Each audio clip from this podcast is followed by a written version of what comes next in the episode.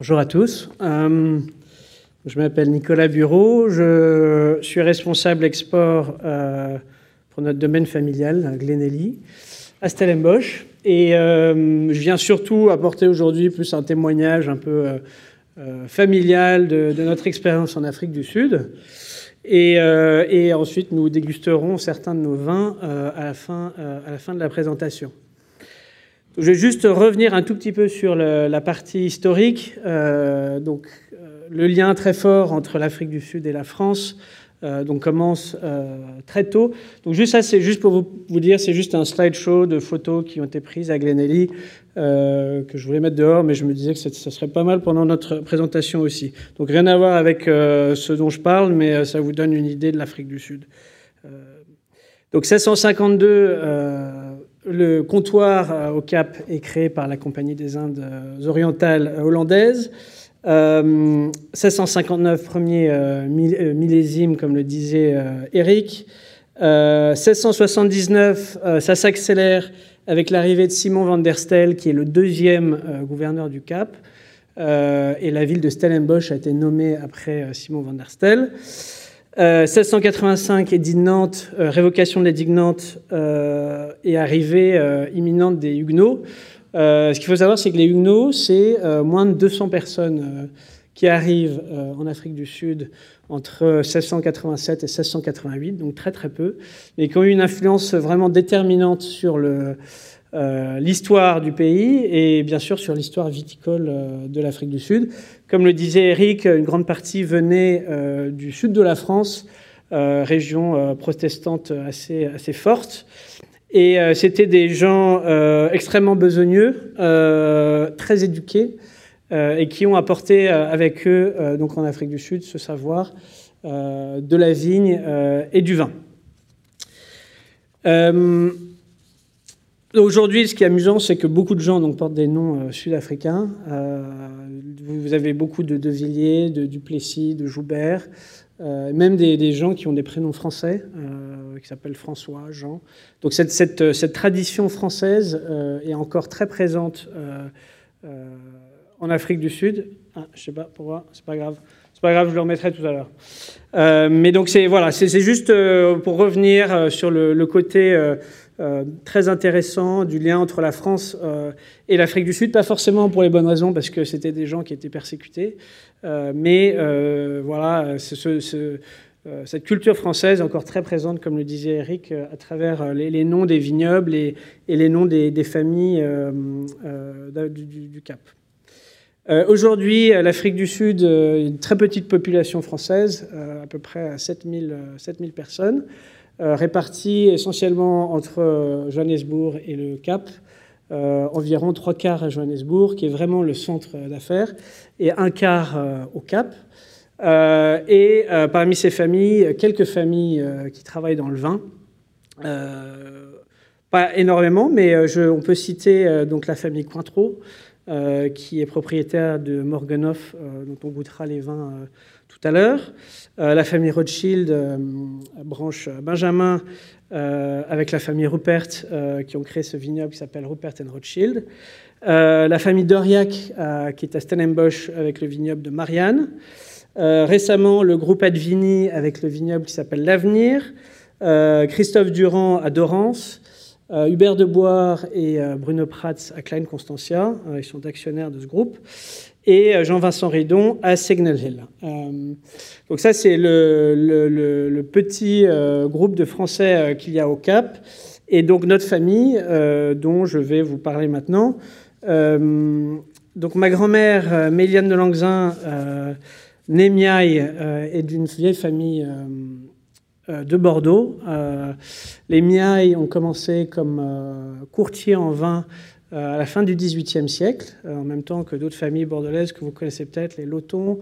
Euh, voilà, ils étaient, ils étaient courtiers par décret royal juste avant la fin de, la monarchie en 1783. C'est la date à laquelle le, premier Miaille a travaillé dans le vin. Plusieurs décennies, voire siècles plus tard, ma grand-mère reprend le vignoble de Pichon-Lalande à Pauillac euh, en 1978. qu'elle a hérité de son père. son père, Édouard Miaille, et son frère, Louis Miaille, géraient un grand nombre de propriétés dans le Médoc. Pichon était un peu la, pointe de diamant, mais ils avaient notamment des, des, parts dans le château Palmer, euh, des départs dans plusieurs euh, petits euh, creux bourgeois. et voilà, donc famille essentiellement basée sur la rive gauche du Médoc, de, la, Garonne. Et donc ma grand-mère, en 78, après avoir suivi mon grand-père dans une carrière militaire, mon grand-père était général, a repris le vignoble de Pichon euh, un petit peu juste avant le boom euh, des vins de Bordeaux, euh, avec l'arrivée de Robert Parker dans les années 80, début des années 80. et elle a participé à l'essor de Bordeaux, qui est tel qu'on le connaît aujourd'hui. Donc avec l'ouverture des marchés, notamment aux États-Unis, en Asie. voilà. elle, a eu, un rôle très important et déterminant dans le... dans le réussite euh, actuelle de, Bordeaux. Euh, donc ma grand-mère a été euh, grand chancelier de l'Académie du vin de Bordeaux.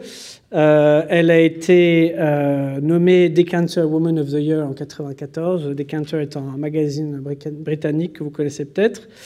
Et présidente de l'International Wine and Spirit Competition aussi en 1994. Et c'est là qu'elle a fait la connaissance du docteur Anton Rupert. la famille Rupert euh, la même dont je vous parlais tout à l'heure, associée avec les Rothschild, euh, une famille très importante euh, en Afrique du Sud, entre autres dans le vin. Et c'est à travers cette rencontre qu'elle s'est dit pourquoi pas investir en dehors de la France et pourquoi pas en Afrique du Sud. L'Afrique du Sud sortait de de plusieurs décennies d'apartheid, donc de repli sur soi-même. Et euh, en 2003, donc à peu près dix ans après la fin de l'apartheid, euh, beaucoup d'investisseurs se sont euh, tournés vers l'Afrique du Sud pour participer un petit peu à, l'essor et, à la réouverture du, du pays sur le monde. Donc ma grand-mère a visité plusieurs vignobles. Euh, des, grands noms d'Afrique du Sud. Euh, soit les cépages qui étaient plantés n'étaient pas les euh, cépages qu'elle aimait, soit ils n'étaient pas plantés au, bon endroit, ou les, les, vignes étaient en très mauvais état. Et en fait, ce qu'elle a fait, et ce que peu de, peu de personnes feraient à son âge, parce qu'elle s'est lancée donc à 78 ans, elle a trouvé ce vignoble de Glenelly, idéalement placé à, à Stellenbosch, à côté d'un très grand vignoble qui s'appelle Rustenberg. Euh, mais qui, euh, quand on l'a acheté, était encore une ferme fruitière. Euh, comme le disait Eric, il y a, enfin, on parlait des pommes, il y a énormément de culture du fruit dans le Cap occidental. Et ce, cette estate qu'on a racheté avait été historiquement un, vignoble, mais quand le phylloxéra est arrivé, la famille qui était propriétaire n'a jamais replanté de la vigne à Glenelly. Donc c'était une sorte de feuille blanche pour nous. Euh, donc on a fait une étude euh, très approfondie des sols et on a planté 60 hectares de vignes euh, à partir de 2003. Et on y a construit un chai gravitationnel extrêmement moderne. vous avez peut-être vu dans les photos tout à l'heure, mais vous les verrez pendant la dégustation, qui est extrêmement moderne et assez unique dans le pays. Donc l'idée, c'était bien sûr initialement de, de, faire deux vendanges dans l'année. Comme le disait Véronique tout à l'heure, les saisons sont inversées. Donc les, vendanges ont lieu en février euh, en Afrique du Sud, euh, février-mars, et euh, bien sûr ici en, septembre. ça n'a pas été vraiment le cas parce que depuis, ma grand-mère a vendu Pichon en 2007. Et aujourd'hui, c'est son principal intérêt dans le vin et, elle y passe une grande partie de l'année. Elle devait être ici aujourd'hui euh, avec nous et euh, je l'ai un peu remplacée au pied levé. Elle, euh, malheureusement, elle est restée en Afrique du Sud pour des, petits pépins de santé, mais elle est toujours à la tête du vignoble. je ne vous donnerai pas son âge, mais elle est née en 1925 et c'est une personne assez, incroyable pour ceux, d'entre vous qui, dans le microcosme du vin, en auraient entendu parler. Donc euh, voilà, c'était juste. Euh, j'aimerais surtout laisser 5-10 minutes euh, éventuellement si vous en avez des questions. Mais c'était juste pour vous dire que il y, a beaucoup de, il y a beaucoup de familles bordelaises ou françaises, mais beaucoup bordelaises, parce que je pense que c'est dans les, gènes des Bordelais d'aller voyager. Des familles qui établissent des vignobles comme ça à l'étranger. et, la le, choix du, Cap, pour nous, était naturel. cette histoire qui, était, qui est vraiment unique sur le continent africain. Euh, donc la culture euh, du, vin euh, qui est très ancienne. c'est pour ça qu'à tort, on, parle des vins du Nouveau Monde versus les vins de l'Ancien Monde. Je pense que vraiment, et dans le style des vins, vous le verrez, les vins d'Afrique du Sud ne sont pas vraiment Nouveau Monde et, regardent beaucoup plus vers, vers l'Europe que, mettons, des vins de Californie. Et, pour nous, donc, de participer un petit peu à la, à la, réouverture de ce pays euh, euh, vers le monde euh, et de participer, participer, à la croissance du secteur viticole de l'Afrique du Sud. Surtout, euh, je, le dis à, qui veut, j'ai des cartes. Euh, surtout, euh, j'espère que vous viendrez nous rendre visite en Afrique du Sud. Le, le, tourisme est extrêmement développé en Afrique du Sud, beaucoup plus qu'en Europe, malheureusement, pour les Européens. et les, structures d'accueil sont, sont, vraiment d'une qualité rare. donc, hôtels, restaurants. Euh, et bien sûr des salles de dégustation euh, très très belles. Donc euh, je vous incite vraiment à, aller en Afrique du Sud. c'est très facile, il n'y a pas, de, a pas de, décalage horaire ou juste une heure en hiver. c'est très facile d'y aller, on peut y aller pour des périodes assez courtes. Et le rand, donc, qui est la, devise d'Afrique du Sud, est très, basse, très bas en ce moment. Donc c'est vraiment, si vous l'avez un jour pensé voyager là-bas, c'est vraiment le moment. c'est vraiment un pays, pays magnifique. Voilà, donc je, je, je, vous parlerai surtout des vins à, la, à la dégustation tout à l'heure. Mais voilà, c'était juste pour vous apporter le témoignage d'une famille française en Afrique du Sud dans cette aventure de, de Glenelly.